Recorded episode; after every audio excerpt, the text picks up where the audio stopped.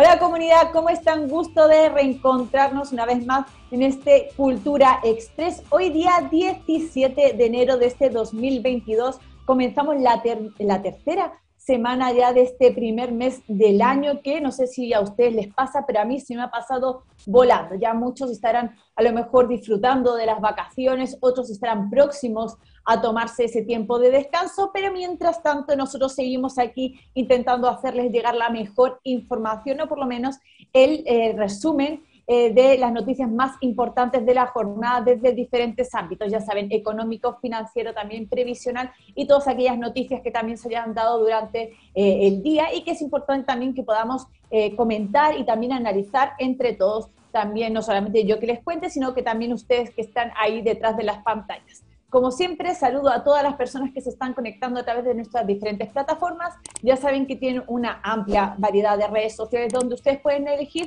desde dónde prefieren conectarse, ya sea por los dos canales de YouTube, también tienen Facebook y también tienen Instagram. Y además, como siempre les digo, eh, por si no fuera poco, todo lo que teníamos ya también agregamos a nuestras redes sociales, tanto Spotify como también Anchor, para que ustedes también puedan oírnos. A lo mejor no nos pueden ver porque están haciendo cualquier actividad que implica que no pueden estar ahí con el celular o con el computador, también nos pueden escuchar a través de esas dos plataformas. Todo para que ustedes les llegue la mejor información directamente hacia sus casas. Y bueno, tenemos que empezar eh, la pauta del día de hoy, pero antes, como siempre, voy a lanzarles la pregunta del día para conocer su opinión con respecto a uno de los temas más importantes. A ver, por aquí que tenía cerrada la pauta, pero la estoy abriendo un segundito. Y la pregunta era la siguiente. ¿Debería la Cámara de Diputados suspender la semana territorial? Y con semana territorial nos referimos a la última semana de enero. A, sí, B, no. Y la pregunta va a salir, ya saben, por los dos canales de YouTube, también eh, eh, va a salir por, por, Facebook y también por Twitter para que ustedes vayan seleccionando la opción que más les parezca y además también les invito a que complementen su opinión a través de los diferentes chats porque ya saben que ese maravilloso equipo que está detrás de las cámaras que ustedes no conocen, pero ya les digo que es genial, va a seleccionar como siempre algunas respuestas para que también podamos ir eh, leyéndolas en el programa del día de hoy. Aquí vuelvo a reiterar su eh, opinión, sus comentarios son fundamentales en este Cultura Express, siempre son bienvenidos mientras que se, haya, se hagan con respeto, independientemente de la opinión que tengamos, mientras que se haga con respeto siempre podemos estar leyendo todos los comentarios que lleguen a través de las diferentes redes sociales. Y eh, más adelante vamos a hablar, un poquito más adelante vamos a hablar de eh, por qué les, les hago esta pregunta en el día de hoy, porque vamos a hablar hoy un poco de la actividad legislativa, de cómo ha sido un poco el balance, el ranking eh, del trabajo legislativo, sobre todo por parte de los diputados durante este periodo del 2018-2022 que ya se termina y que como ya saben el 11 de marzo se conforma el nuevo Congreso, tanto la Cámara de Diputados como el Senado. Pero antes de hablar de eso, tenemos que hablar del el litio, las novedades que ha habido referente a esta licitación bastante polémica. Si ya, por ejemplo, fue polémica la de eh, pasaportes, por ejemplo, que también, también dio mucho que hablar, eh, incluso con problemas, diferentes eh, problemas también con otros países, como saben que también hubo un pequeño problema con, con China. Ahora parece que se suman también eh, más conflictos, se podrían subir más conflictos, pero por lo menos en territorio nacional ha habido bastantes novedades. Y es un tema además que hemos estado siguiendo además en este Cultura Express y que tenemos que complementar con las diferentes eh, actualizaciones que ha salido. Bueno, como ya saben todos ustedes, el viernes se dio a conocer por parte de eh, la Corte de Apelaciones de Copiapó que acogía a trámite dos recursos de protección que se habían presentado. Son dos recursos de protección que se presentaron antes del resultado de la licitación, eso hay que también aclarar. Uno por parte del gobernador de eh, la región de Atacama y otro por parte de comunidades indígenas. Se presentaron estos dos recursos de protección y la Corte de Apelaciones de, eh, de Copiapó decidió admitirlas a trámite, declararlas admisibles y además y esto es lo llamativo, lo importante también, dictó la orden de no innovar. ¿Qué significa no innovar? Bueno, que suspende, ojo, también hay que decirlo temporalmente, esta licitación por el litio chileno. Hagamos un pequeño resumen rápido también lo que pasó la semana pasada con respecto al litio y es que eh, si bien se esperaba que el viernes, ese mismo viernes, se diera a, se publicara o se diera a conocer los resultados de esta licitación, el gobierno se adelantó dos días y el miércoles dio a conocer que eh, adjudicaba 160.000 toneladas de litio a dos empresas. Por un lado, un gigante asiático que es BID y por otro lado, una empresa, una empresa digo, nacional que es Servicios y Operaciones de Mineras del Norte SA. Esto fue el miércoles, recordemos que también quedó ahí bastante, se generó bastante polémica en la Cámara de Diputados, donde había una sesión especial para hablar de esta licitación. El gobierno se adelantó a todo esto y, como decimos antes de tiempo, se adjudicó esta licitación que si bien eh, fue por mucho menos de lo que se había publicado. Recordemos que eran 400.000 toneladas y finalmente se licitaron y se adjudicaron 160.000, que son correspondientes a dos cuotas solo. Como entonces decimos, esto ocurrió el, el miércoles y el viernes, la sorpresa ahí eh, a, primeras horas de la tarde, bueno, ya avanzadita la tarde, fue el resultado este de la Corte de Apelaciones de Copiapó. ¿Qué pasó además de esto? Bueno, que aparte de admitirlas a trámite estos dos recursos de protección y también eh, dictar la orden de no innovar, es decir, poner en pausa esta licitación, también dio un plazo de 10 días al Ejecutivo, en especial al ministro de Minería, Juan Carlos Llobet, y también al subsecretario de Minería, para que emitan un informe, para que presenten sus justificaciones y también todos los antecedentes necesarios para que pueda avanzar esta, este, esta situación en tribunales. Pero, ¿qué dicen las acciones? ¿Qué es lo que se presentó y que finalmente logró que se pausara momentáneamente esta licitación por el litio? Bueno, básicamente es una acción judicial contra el ministro de Minería, Juan Carlos Llobet, y también contra el subsecretario Edgar Blanco, y aluden a que se vulneraron diferentes garantías constitucionales. Una de ellas, por ejemplo, es la igualdad ante la ley, otra sería el derecho a vivir en un medio ambiente libre de contaminación y por último el derecho a desarrollar cualquier actividad económica. Dicen que se están vulnerando estos eh, derechos fundamentales y que están incluidos en la Carta Magna, en la Constitución actual.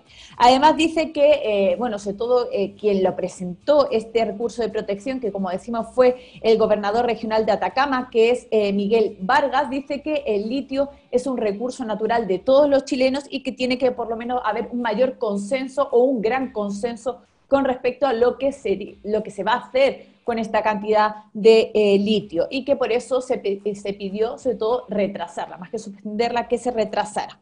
Lógicamente tenemos que ver las dos caras de la moneda, de la moneda digo, está la otra contraparte que es la del gobierno. ¿Qué dijo el gobierno ante este resultado de la Corte de Apelaciones de Copiapó? Básicamente que, bueno, que respetan eh, los, eh, las resoluciones que da el Poder Judicial, que lógicamente ya están trabajando en todos los antecedentes y también responderán conforme a las herramientas y a los plazos que están establecidos.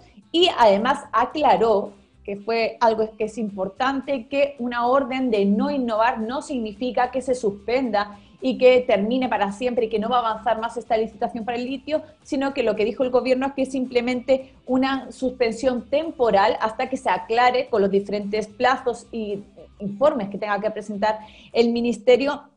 Hasta ese momento se va a mantener paralizado, por así decirlo, en stand-by. Eh, también volvió el Ejecutivo a recalcar eh, que este proceso fue un proceso transparente, abierto, informado también y que conforme a la ley vigente. Y aparte de, lógicamente, de las reacciones que también hubo del gobierno, también estuvieron hablando ahí los diputados, tanto de oposición como de oficialismo, y lógicamente las opiniones son encontradas. Por un lado, estaba Jaime Naranjo, dijo que esta, eh, esta resolución es una señal bastante alentadora, sobre todo y que demuestra que, es, eh, que no estaban equivocados a la hora de solicitar todos, estos, eh, todos estos cambios en la licitación y que también esperan que los requerimientos que se presentaron en los últimos días ante la Contraloría tengan caminos semejantes. Recordemos que también se presentó un recurso ante Contraloría por parte de los diputados para que se, analice, eh, para que se puedan analizar las bases de esta convocatoria. Pero también es importante recalcar y decir que cuando una vez se dio a conocer la licitación, antes de que se diera a conocer, ya había pasado por Contraloría unos meses antes esta licitación, estas bases.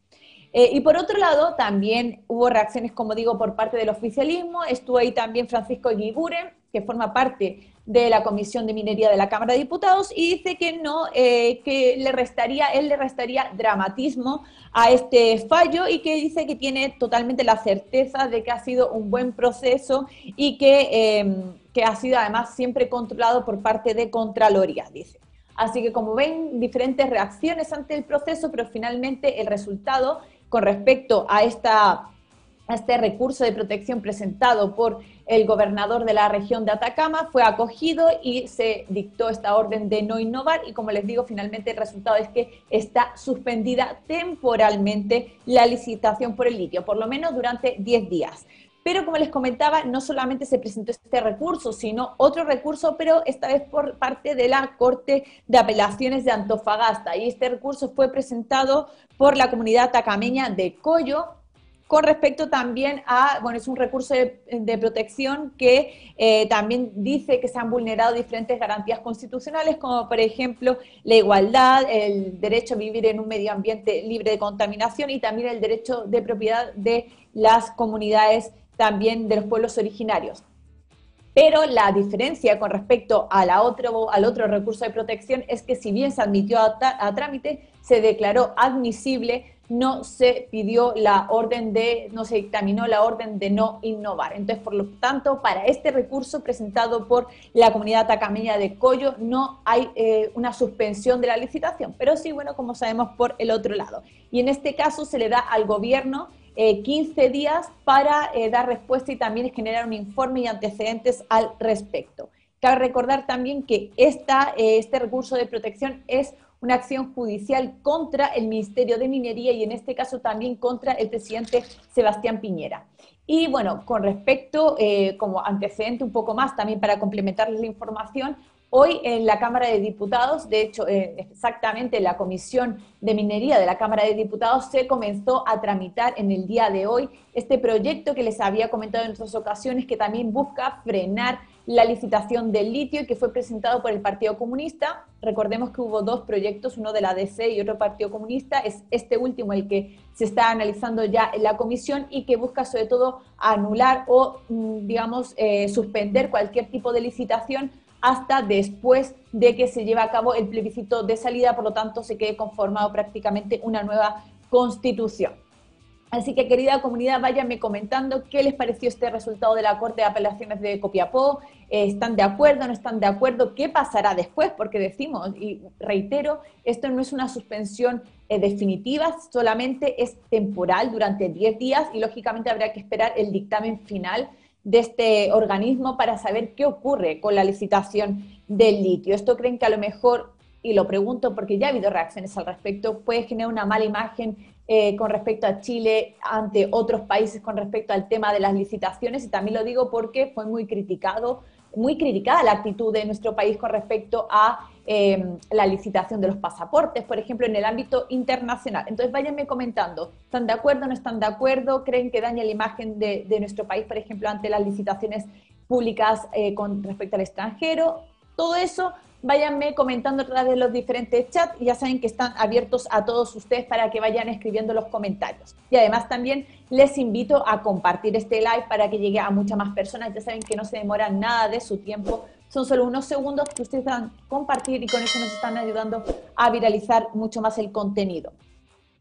Y me tengo que cambiar de tema eh, porque, bueno, como dato también para que vayamos sabiendo un poco la cronología de este nuevo gobierno que se va a venir próximamente, hoy se confirmó, y sobre todo por parte de Gabriel Boric, que es el, ya saben, el presidente electo, que eh, va a dar a conocer exactamente esta semana el nombre de las personas que formarán parte del nuevo gabinete. Lo más seguro, tal y como se anunció, y en palabras suyas dijo que a fines de esta semana, lo más seguro que ocurra el viernes, si bien por ahí se estaba diciendo que iba a ser el jueves, eh, finalmente debido a que uno de los miembros de su equipo, como es Isquia Siches, que ya sabemos que suena como un nombre, una postulante casi segura para formar parte de ese nuevo gabinete, está en cuarentena por ser contacto, contacto estrecho, lo más seguro es que se atrase hasta el viernes y se den a conocer ahí los nombres y la lista de nuevos ministros y subsecretarios también que formarán parte de este gabinete presidencial que ejercerá desde marzo, desde el 11 de marzo de este 2022. Además dice que tampoco se van a adelantar ningún tipo de nombres ni tampoco de cómo va a quedar equilibrado el gabinete con respecto al equilibrio se refiere a cuáles serán las fuerzas que conformen este gobierno, ya sea eh, Dignidad también o eh, la antigua concertación, cómo se van a dividir también esas carteras. Todo eso se dará a conocer exactamente el viernes, lo más seguro. Es también para que ustedes vayan viendo, porque lógicamente creo que nos interesa a todos quién formará y quién dirigirá un poco este nuevo gobierno. Y dicen que eh, lógicamente están afinando los últimos detalles y que lo que buscan es que haya una sola dirección estratégica y que haya una sola dirección conjunta además y no que cada ministerio sea como un islote. ¿Qué nombres están barajando? También es importante que estemos atentos y que además ustedes quiero que me vayan comentando, por ejemplo, quiénes les gustaría que estuvieran a cargo de ciertos ministerios o cuáles son los nombres que a ustedes les han sonado más. También les invito a que lo hagan a través de los diferentes chats porque el único nombre que ya se dio a conocer, que además eh, se publicó la semana pasada, es quién será el jefe de gabinete de Gabriel Boric, que es Matías Meza Lopeandía. Pero también, como les digo, hay diferentes nombres que se están barajeando y que ya suenan fuerte, que formarán parte del próximo gobierno, como son, por ejemplo, ya les comentaba, Isquia Siches, también Giorgio Jackson está sonando ahí por la SECPRES, también eh, Camila Vallejos, que podría ser está a la cabeza de la Secretaría General del Gobierno. También otros nombres que están sonando son como, por ejemplo, Maya Fernández, Carlos Montes podría ser, también Miguel Crispi y en Hacienda, que es, ya sabemos, un ministerio que eh, es un pilar fundamental del país, que ya se ha hablado que depende de este nombramiento también un poco la estabilidad financiera y económica de los próximos meses. También está sonando nombres como Roberto Saler, también Guillermo Larraín o incluso, ojo, Mario Marcel, el actual presidente del Banco Central. Como les digo, estos son simplemente nombres tentativos que se están escuchando ahí por la prensa, pero Quiero saber ustedes qué nombres, por ejemplo, les gustaría incluso que estuvieran a la cabeza de este nuevo gobierno, que creo que nos influyan a todos porque finalmente van a dictar normas o leyes que también y van a guiar el país que en el que estaremos eh, inmersos en los próximos meses, pero también cuáles no les gustaría escuchar, por ejemplo, no les gustaría ver, o cuáles han, eh, a lo mejor ustedes escuchado a través de los diferentes medios de comunicación que podrían ser. Todo eso, ya saben, los diferentes chats están abiertos para ustedes.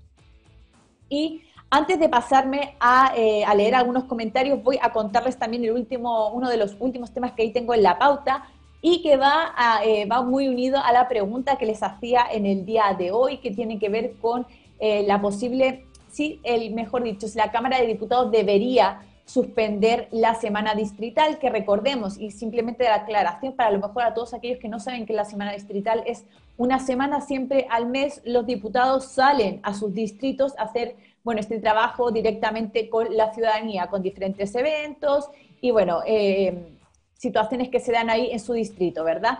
Y en este caso, también para aclarar, la semana distrital estaba prevista y está prevista para la última semana de enero, que es decir, la próxima semana, que es la semana del 24 de enero. Está prevista, por lo tanto, ahí no hay trabajo legislativo en lo que es el Congreso, en Valparaíso, todo eso se paraliza.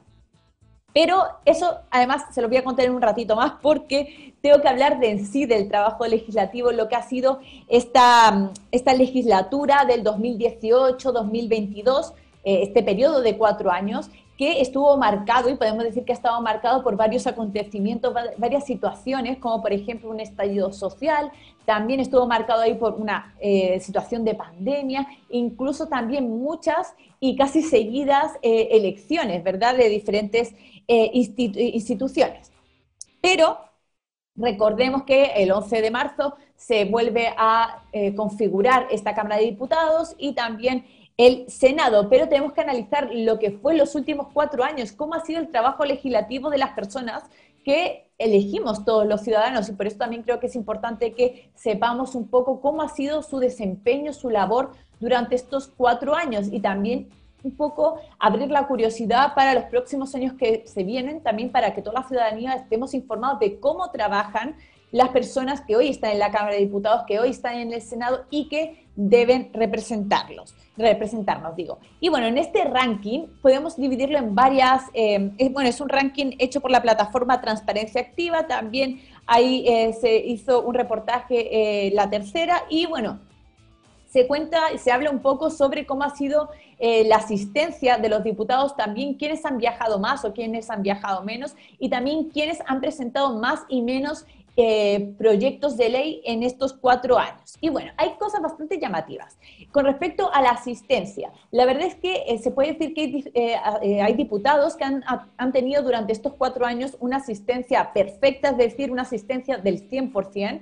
Em, ante todas las sesiones que ha habido en la Cámara de Diputados, solamente seis, ojo, seis solamente han tenido esta asistencia al 100%, que han sido, por ejemplo, Miguel Mellado, también Marcelo Chilin, Jorge Radber, también Bernardo Berger, eh, eh, Francesca Muñoz y Gastón Van, eh, Van Muldenbrock. Ellos han tenido una asistencia del 100% en estos cuatro años, pero también podemos decir que hay diputados que han tenido no, si no podemos decir perfecta, podemos decir que por encima del 99% de asistencia, que también está bastante bien. Que ha sido, por ejemplo, eh, Pablo Lorenzini, también Carolina Marzán, Ricardo Celis y Maya Fernández. Son los que han tenido mejor asistencia en estos cuatro años de legislatura. La mayor parte, también hay que decirlo, de los diputados tienen por encima del 90% de asistencia, pero también están los diputados que han asistido menos incluso del 90%. Y básicamente son dos diputados que han tenido la asistencia más baja. Por un lado está Aranceli, Aranceli Leuquén, que tuvo una asistencia del 78,5%, pero también cabe destacar, y es importante aclarar, que la diputada Aranceli eh, dijo en el 2021 que eh, padecía cáncer y por lo tanto también está en tratamiento, en un tratamiento también actual, con lo que le impide también la asistencia en ciertas ocasiones al hemiciclo pero también eh, tuvo, eh, ella misma también tuvo un proceso judicial que estuvo, incluso estuvo con desafuero durante siete meses. También eso eh, no, hizo que no asistiera las veces que, para aumentar su asistencia, ¿verdad? Pero también hay otro diputado que estuvo por debajo del 90%, que fue Pedro Velázquez, con un 83%. Después también podemos decir que si bien todos están por el 90, hay, hay, diputados que, que tienen menos asistencia, como por ejemplo está Esteban Velázquez, también Paulina Núñez y también eh, Luciano Cruz Coque y también Javier Macaya. Son que, aunque están por encima del 90%, son los diputados que menos asistencia han tenido en estos cuatro años. Por ejemplo, también, ¿quiénes son los diputados que más han viajado fuera de nuestro país durante estos cuatro años por diferentes labores legislativas o de relaciones internacionales con el exterior, como por ejemplo son Diego Paulsen, que es el actual presidente de la Cámara de Diputados de Renovación Nacional y viajó aproximadamente 16 salidas, tuvo 16 salidas al extranjero, pero ojo, cabe destacar que la mayor parte fue cuando él no era presidente de la Cámara de Diputados. Por tanto, estuvo en la mayor parte del 2018-2019, tuvo bastantes viajes en esa época. ¿Quiénes más tuvieron bastantes viajes? Como por ejemplo Gabriel Ascencio, también Iván Flores, Fernando Mesa y Maya Fernández y Fidel Espinosa. Lógicamente, estas em, ausencias son justificadas si son viajes por motivos de legislativos, ahí no se cuentan esas asistencias. Y también interesante, ¿quiénes tuvo más intervenciones o menos intervenciones en, esta, en estos cuatro años? Intervenciones que decir que hayan tomado la palabra en la sala de la Cámara de Diputados para discutir algún proyecto. Bueno, aquí les sonará el nombre porque ha sido comentado en muchas ocasiones y es el que menos intervenciones ha tenido en sala, ha sido Joaquín Lavín Jr., que solamente tuvo siete, ojo, siete intervenciones en cuatro años siete intervenciones y además la última fue el pasado 20 de abril del 2021, intervino básicamente porque le tocó ser diputado informante eh, ante un proyecto de ley, es decir, que les tocó hablar ante el hemiciclo porque se le eligió. Pero solamente siete intervenciones, eso sí, su asistencia es del 96%, pero intervenir parece que no tuvo mucho que decir durante estos cuatro años. También, por ejemplo, Rolando Rentería y Manuel Mata son los que menos intervenciones han tenido con 17 y 20 en cuatro años. Pero por otro lado, los que más intervinieron o que más cosas tuvieron que comentar o que decir fueron, por ejemplo, Alejandra Sepúlveda a la cabeza con 729 intervenciones. Ojo, hay la diferencia entre Joaquín Lavín y Alejandra Sepúlveda. Y también Marcelo Díaz con 575 y Jorge Sabac con 466. Ahora, ojo, las iniciativas. ¿Quiénes han ingresado más o menos proyectos de ley durante estos cuatro años? Que también es una de las funciones fundamentales que tiene la Cámara de Diputados, que es ingresar iniciativas de ley. Pero ojo, también hay que decir que aunque, sea, aunque un diputado haya tenido muchos ingresos de iniciativas, no quiere decir que todos los haya ingresado él, simplemente con que su firma aparezca en este, en este proyecto o en este texto, ya se cuenta como que haya participado en la iniciativa y otra cosa es que también de esos proyectos, de esas propuestas, hayan visto la luz como eh, finalmente que hayan sido promulgadas o despachadas a ley. Eso también es otra cosa. Se pueden presentar muchas propuestas, pero ahora que se tramiten y que lleguen a buen puerto, esa es otra. Pero por fuera de todo eso, los que han presentado más iniciativas durante estos cuatro años fue por un lado Jimena Osandón, con 218 iniciativas que ha ingresado o que han o que ha firmado, pero ojo, de 218 solamente se aprobaron 12 proyectos de ley que fueron despachados y promulgados como leyes de la, República. También Marcela eh, Hernando con 214 y Alejandra Sepúlveda con 206 iniciativas. Y los que menos iniciativas han presentado durante estos cuatro años fue Pablo Lorenzini, también Ramón Galleguillos Carlos Cuchel y también José Miguel Ortiz y Florcita Motuda. La mayoría rondan los 28, 31 iniciativas que han presentado o han firmado durante estos últimos cuatro años. Váyanme comentando, querida comunidad, qué opinan, qué les parece. Eh, ¿están, ¿Están conformes con el trabajo que hacen los legisladores? ¿Cuáles son los cambios que se tendrían que hacer? Bueno, todo eso váyanmelo comentando a través de las diferentes plataformas. Pero antes de leer algunos comentarios, le pido a mi querida señora directora que por favor nos coloque ahí el spot de FF Live. Bienvenidos al canal digital de todos los chilenos.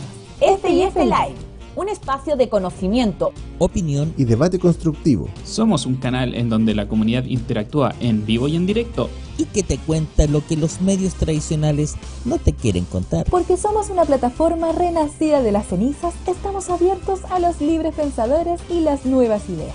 Y lo mejor de todo es que el contenido llega directo a tu pantalla, como y cuando tú quieras cultura, educación, contingencia y entretención. Todo en un solo lugar. Esto es FIF Live. Ahí quedó, querida comunidad, el spot que hicimos de FF Live de presentación para que ustedes conozcan, si ya no conocían o si quieren también compartirlo, en qué consiste este canal digital independiente que estamos impulsando y que también esperamos que llegue a muchas más personas siempre y, cuando, eh, siempre y cuando también contemos con su ayuda. Y para ayudarnos también lo que pueden hacer es que si nos ven desde Facebook, pueden compartirnos ahí estrellas, enviarnos estrellas, porque todo eso hace que nosotros vayamos sumando y también nos ayuda a impulsar este FF Live y poder llegar a más personas y además seguir generando contenido. ¿no? Cuestan mucho las estrellitas, así que si nos las mandan también nos hacen a nosotros muy felices y nos ayudan a esta labor que estamos llevando a cabo con FF Live. Y eh, bueno, voy a leer algunos comentarios y después me despido con el último, eh, último tema que tengo ahí pendiente en la pauta. Dice por aquí algunos comentarios que han llegado a través de nuestras redes sociales. A ver, por aquí voy a subir un poquito más para arriba, que han llegado bastantes. Uy, me he perdido ya. A ver, está por aquí, un poquito más para arriba, aquí. Dice por aquí eh, Claudia González Oviedo. Eh, Hola Yasmini, saludos desde un caluroso Chillán, nos saluda por aquí. Bueno, no sé si caluroso, querida, pero yo por lo menos tengo bastante frío, estoy pasando bastante mal, de hecho me he puesto hoy un poquito más abrigadita. Por aquí dice eh, Piscis 523, dice buenas tardes querida comunidad, también nos saludan Pato Araya, dice hola Yacita FIF y comunidad que paren para que no voten leyes ineptas, también nos comenta ahí con respecto al trabajo legislativo de los diputados. Arikinui Tuki dice, buenas Yasmi, también Pamela R.A. dice, buenas tardes a todos. Javier Ortiz dice, hola Yasmina, un saludo desde Talca, siempre bien informado gracias a FIF. Eh, Diego también nos saluda, dice, buenas tardes. Rodolfo Miranda dice, estando en pleno traspaso de gobierno, pienso que lo ideal es que estén todos en sus labores.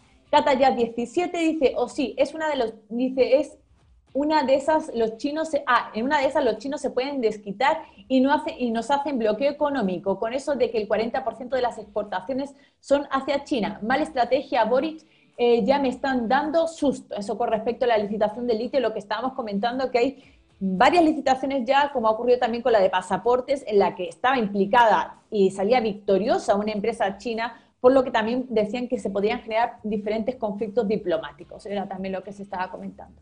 Emma Carvajal dice, buenas tardes, también Viviana Pizarro, buenas tardes comunidad Jasmine desde Reñaca. También Viviana Pizarro nos manda ahí estrellitas, muchísimas gracias eh, Viviana por colaborar con este medio digital. Adriana Mondaca dice, hola, buenas tardes, saludos Jazz, equipo FIF y querida comunidad. También eh, Ángelo Vallejos nos manda estrellas también, muchísimas gracias a Ángelo que nos manda ahí esa colaboración para FF Live. Eh, José Alejandro Daza dice, hola comunidad y a usted Yasmina, ¿cuándo se toma vacaciones? Querido José, eh, próximamente les vamos a comentar ahí cuándo vamos a tomarnos un pequeño receso, un pequeño descanso después de este largo, más de, más de año eh, que estamos aquí dando la lucha con este FF Live. Así que próximamente también les contaremos. Eh, Diego dice, eh, qué curioso que cada viernes hemos visto noticias muy llamativas y justo FFLI Express no se emite. Curiosos momentos, totalmente querido em, Diego. De hecho, esta semana fue lo del litio, la semana pasada no recuerdo, pero también, a ver si me refrescas por ahí la memoria, también ocurrió alguna noticia importante. Así que, pero bueno, eh, como siempre, son cosas que pasan. Eh, también dice aló, aló, dice, hola José, es justo que se las tome, pero ¿cómo, ah, dice, pero ¿cómo las voy a extrañar? Bueno, nos tenemos que tomar unas pequeñas vacaciones, ya saben, de descanso, eh, pero como siempre vamos a estar conectados de alguna forma, y, igual con información que ustedes también pueden ver a través de nuestras redes sociales. Eh, Pato Orella dice, no creo que China nos bloquee nada, es un mal, dice, no creo que eh, China nos bloquee nada, es un mal negocio el que hace el Estado.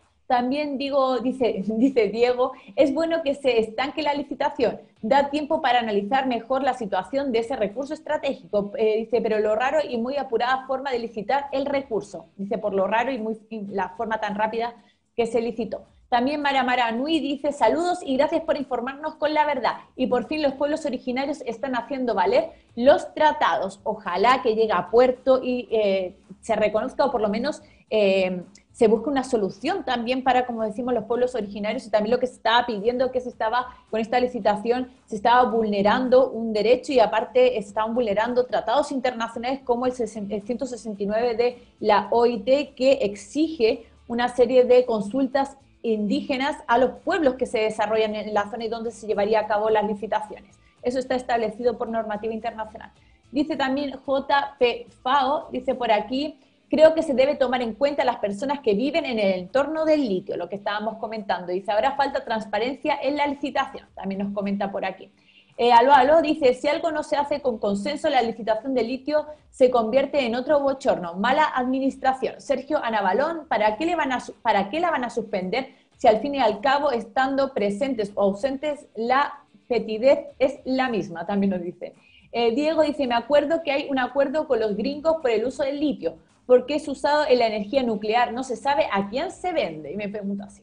David Carrasco también dice, hola Jazz, también por aquí nos saluda eh, Cata Jazz, dice, es que ya sería dos negocios rechazados con China. Eso puede traer consecuencias que, no, que ni siquiera nos podemos imaginar. Que hay una demanda al gobierno por lo del registro civil, es lo que estábamos comentando. Eh, Diego también dice, el hijo de Lavín quería solo el sueldo que le da el Estado, eso con respecto a la asistencia. También Aló Aló dice, saludos Yasmín y comunidad, desde Arica estamos cada vez más, eh, con cada vez más asaltos, eh, robos y, balas, y balaceras también. Eh, Carlos Fuentes, si le quitan la licitación del litio a los chinos, nos harán mier. Y no termina la frase, con dos puntos suspensivos. También Aló Aló dice, qué terrible la espera de los nombres de Boric, sí o sí la bolsa y el mercado darán un veredicto. Eh, también nos saluda Eduardo Ampuero, dice saludos cariñosos desde Chiloé, apreciada Yasmin. Ay, mira, Chiloé, qué lindo, por ahí parece que voy a estar en las vacaciones. Eh, por aquí también dice, aló, aló, 700 versus 7 intervenciones. Un diputado solo vale un 1% de otro, que ingresen esta variable a su sueldo a ver si mejora. Eh, también M. Loreto dice, Facebook no está mandando la notificación cuando están al aire. Llegué atrasada. Saludos desde el Tabo. Gracias por informar. Querida Loreto, gracias por comentarnos también porque esto ayuda a comentarle a la comunidad que eh, Facebook está pasando diferentes procesos internos en este trasvase también a Meta, etcétera, la nueva eh, empresa. Entonces, siempre también les invitamos a que eh, nos sigan, eh, si a lo mejor se tienen que inscribir y, sus, desinscribir después, volverse a inscribir en Facebook, así a lo mejor les hace que vuelva a llegarles las notificaciones. Pero ya han sido bastante, de hecho a mí algunas tampoco me llegan las notificaciones, pero ustedes saben que todos los días a las 7 de la tarde aproximadamente estamos por aquí, así que también estén atentos. Si no, como tip, ya les digo, volver a darle me gusta a la página, volver a inscribirse y a lo mejor así también llegan las, notificaciones nuevamente.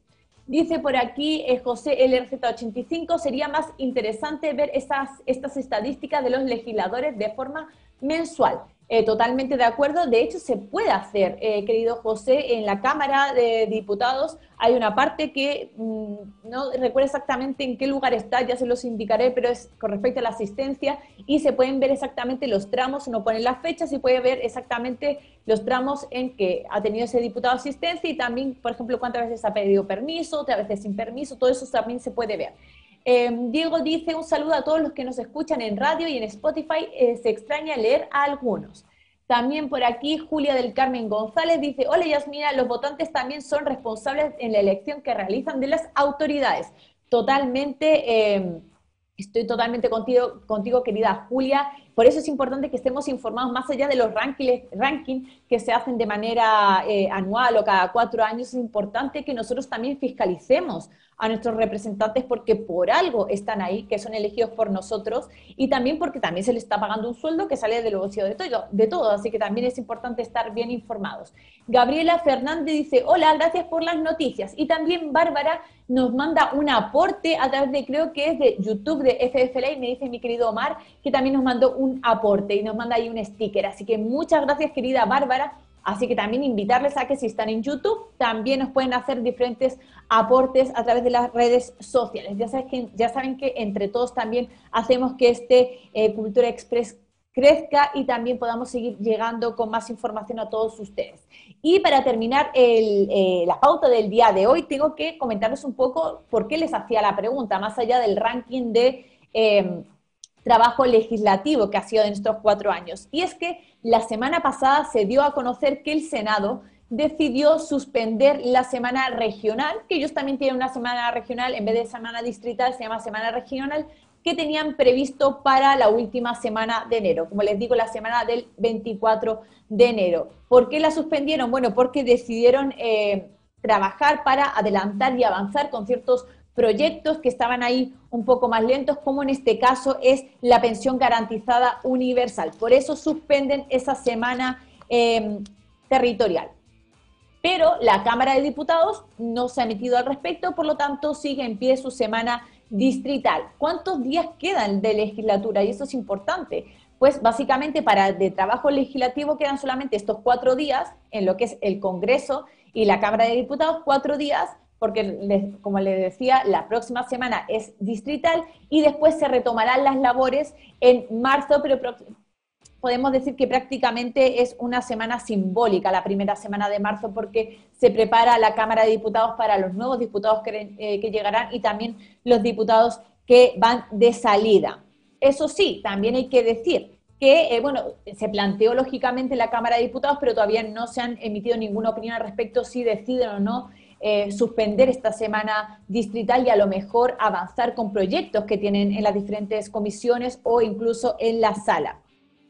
Pero lo que sí, y es que ya esto está más que previsto, es que la semana del 19 al 23 de febrero eh, van a tener que sesionar, porque recordemos que en febrero se lleva a cabo una recesión eh, de la Cámara de Diputados, del Senado, esta recesión, por así llamarla, legislativa, se van eh, de, vacaciones los diferentes parlamentarios, pero la semana del 23 de febrero lo más seguro es que se tenga que suspender estas vacaciones porque se tiene que votar la prórroga del estado de excepción constitucional en la macrozona sur, que además, de hecho, se votó hoy y se aprobó en la Cámara de Diputados también hace tan solo una hora. Pero como se renueva cada 15 días, van a tener que sesionar obligatoriamente esa tercera semana de febrero y tendrán que asistir al Congreso. Pero Lógicamente aquí también está un poco la trampa porque, en trampa de comillas, porque también están ya haciendo entre los parlamentarios los llamados turnos veraniegos, es decir, entre ellos están las diferentes bancadas, están negociando quiénes pueden asistir eh, en esta semana de febrero para ir a votar. ¿Por qué? Porque no hace falta que vayan todos, simplemente con que eh, asistan un tercio de los eh, diputados y un tercio de los senadores en ejercicio, con eso se pueden votar diferentes iniciativas. Por lo tanto, haría falta que haya eh, para esa semana de febrero 52 diputados y que en el Senado haya 14 senadores. Con eso van a poder votar el estado de excepción, la ampliación del estado de excepción constitucional de la macrozona sur y por eso están buscando, digamos, negociando las vacaciones entre las diferentes bancadas para que haya este quórum y se pueda votar este eh, estado de excepción constitucional en la macrozona sur. Así que también cabe decir que hay una facultad del presidente de la República que es convocar a los diputados durante las vacaciones. Y esto lo digo porque también se ha planteado en el caso de que la pensión garantizada universal no vea la luz en este mes de enero. También se ha planteado por ahí. Así que váyame comentando también. Voy a leer ahí los últimos comentarios a ver si han llegado a través de las diferentes redes sociales. Y dice por aquí Bárbara ML, dice, gracias a ustedes por informar. FF y mi querida Bárbara desde California. También Dago Héctor dice, saludos desde Viña. Y por aquí JP Fao dice, con respecto a los nuevos ministros, ojalá, ay, se me fue para arriba, dice, ojalá no se vuelvan locos con el poder. También Alo Alo dice, gracias Yasmina y FIF por entregarnos información para revisar a nuestros parlamentarios. También somos responsables de nuestras autoridades. Totalmente, querida comunidad. Voy a leer los resultados de la encuesta del día de hoy. La pregunta era la siguiente. ¿Debería la Cámara de Diputados suspender la semana territorial? Eh, en Twitter, el 66,7% dice que sí. En YouTube de Felices y, Forrados Live es el 71% que dijo que sí. En YouTube de FF Live es el 60% que dijo que sí, mientras que en Facebook es el 57% que dice que sí, que se debería suspender esta última semana eh, distrital, territorial que tienen los parlamentarios cada mes saben que tienen esta semana, pero que ahora estaba, eh, estaba prácticamente agendada para última semana de enero. El Senado la ha suspendido, pero la Cámara de Diputados no. El Senado, como les comentaba, la suspendió por el hecho de poder avanzar con algunos proyectos, como por ejemplo la pensión garantizada universal. Y eh, como siempre me tengo que ir despidiendo, pero antes, como siempre, les reitero que se puedan eh, suscribir a nuestros diferentes canales de YouTube. Es muy fácil, muy sencillo. Ustedes solo tienen que ir a suscribirse, hacer clic y además también darle a la campanita para que puedan llegarles todas las notificaciones. Por eso sí, a lo mejor tienen algún problema en Facebook, ya saben que en YouTube podemos estar saliendo y les llega esa notificación. Y además también invitarles a que se suscriban a nuestros canales de Spotify y Anchor para que también puedan escucharnos. Y me tengo que despedir, llega hasta aquí este Cultura Express, pero nos vemos mañana a las 7 de la tarde nuevamente. Les mando muchos besos.